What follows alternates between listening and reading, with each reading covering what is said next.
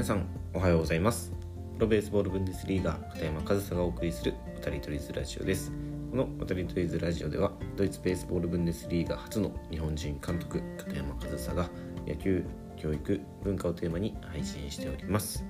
はい、えー、10月5日火曜日今日も配信やっていきたいと思います。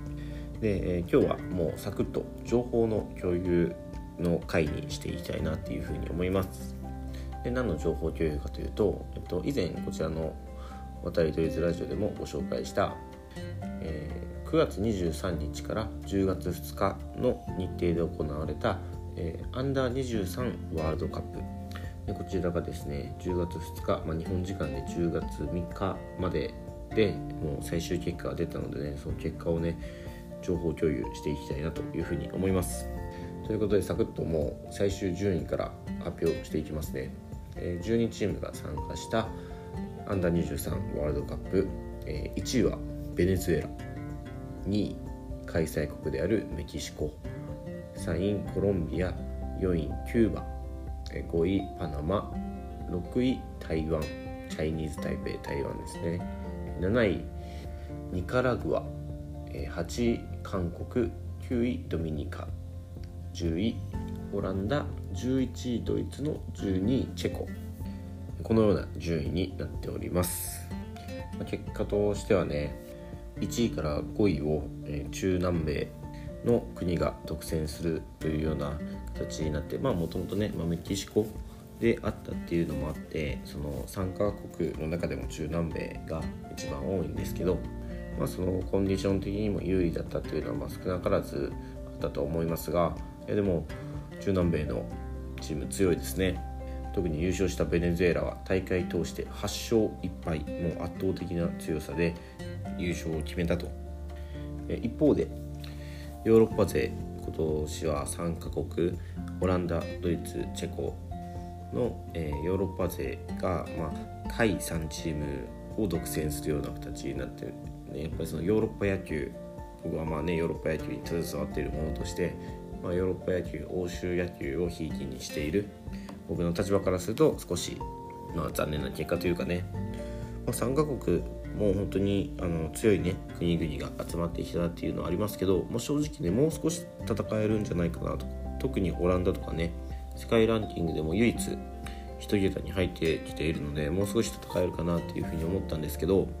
まあ、世界の壁は厚かったというような感じですかね。でまあそのオランダについてはですね、まあ、前の「渡りドイツラジオ」の中でもお話ししたんですけど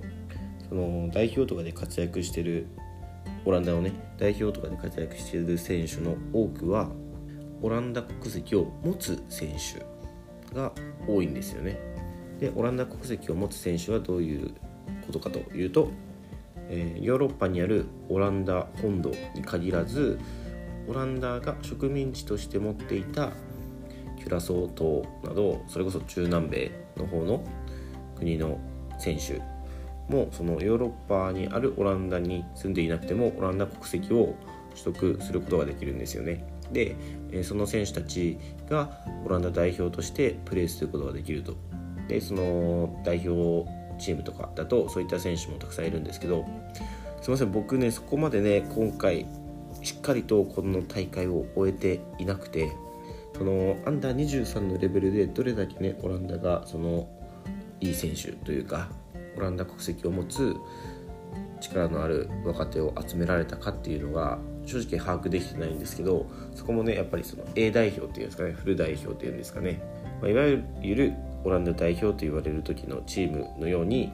オランダ国籍を持つ選手を集めきれなかったのかもしれないなっていうふうには思っているんですけどすいません。本当にね発信者としてこの中途半端な情報で発信するのはあまり好ましくはないんですけどちょっとその完璧には終えてないっていう感じですかね。すいません。なんでこれはもう完全に僕の、まあ、予想になるんですけどそのアンダー23というカテゴリーではオランダとしてもそこまで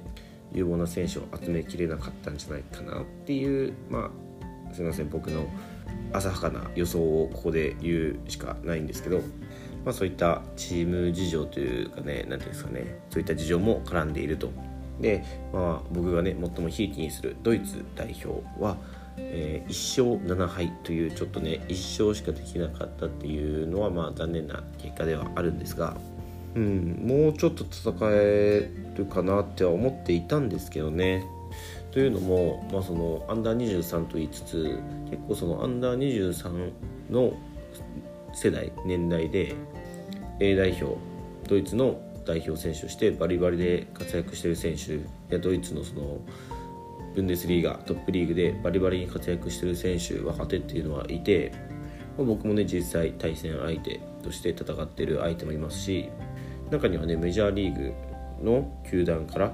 えー、招待選手としてキャンプに招待されてるようなそんな選手もいたりするんですよ。なのでそのさっきオランダの話じゃないですけどその国籍を持つもうバリバリのフル代表で戦うとやっぱりちょっとドイツはヨーロッパの中でも厳しい戦いにはなるんですけどアンダー23だったらもしかしたらねもう少しいいとこまで行くんじゃないかなってもう僕は勝手にね予想はしていたんですけど、まあ、ちょっとひいき目もありながら予想はしていたんですけど、まあ、そんなに甘くはなかったですね。しっかりしっかりと叩きのめされたというような感じで。1勝7敗。しかもその1勝はね同じヨーロッパ勢であるチェコから取った1勝ということでもうヨーロッパ以外の国アジアその台湾韓国のアジアと中南米のその他の国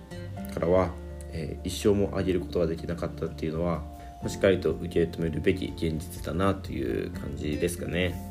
でまあ今日はね情報共有なんでまあ本当に順位を発表してそれに伴う僕が知ってるねちょっとした情報を添えたくらいの軽い内容の配信になってしまったんですけどもう一つ今回のこのアンダー23のワールドカップでちょっと話題になっていた話をもう一つ付け加えておくと4位になったキューバ日本でも活躍してる選手多いですよね。キューバ人選手あのデスパイネ選手とかモイネロ投手とか、まあ、割と日本の野球ファンにも割と馴染みのある方の国だと思うんですけどそのキューバのアンダー23の代表選手の中から11人ないしは12人行方不明になったというふうに言われています。でこれちょっとねあの事件性すら感じるじゃないですか。アンダー23のね代表としてメキシコ海外に行ったらその中24人中12人ってなるとまあ半分じゃないですか。半分の選手が行方不明になるってもう本当に何かあったんじゃないかなって思うと思うんですけど、まあ、これは実は、えー、亡命ですね。で今日はねその亡命について詳しいことはちょっと控えてまた後日話してみようかなって思うんですけど、まあ、その大会期間中にチームの約半数が失踪する、まあ、そういった状況起きていてその日本人が知らない世界というかそういったことが行われているということを今日は最後にちょっとお伝えしようかなと。でその詳しいことはねまた改めてで僕もねもう少しちゃんと調べてから皆さんにシェアしていこうかなっていうふうには思うので、え今日はとりあえずそのアンダー23のワールドカップが終わったと。でその結果をお伝えさせていただきました。はいということで今日はねもうだいぶ軽い内容でしたので、まあ、本当に軽い気持ちで聞いていただけていたら嬉しいなというふうに思います。はい、えー、今日も最後までお聴きいただきありがとうございました。片山和沙でした。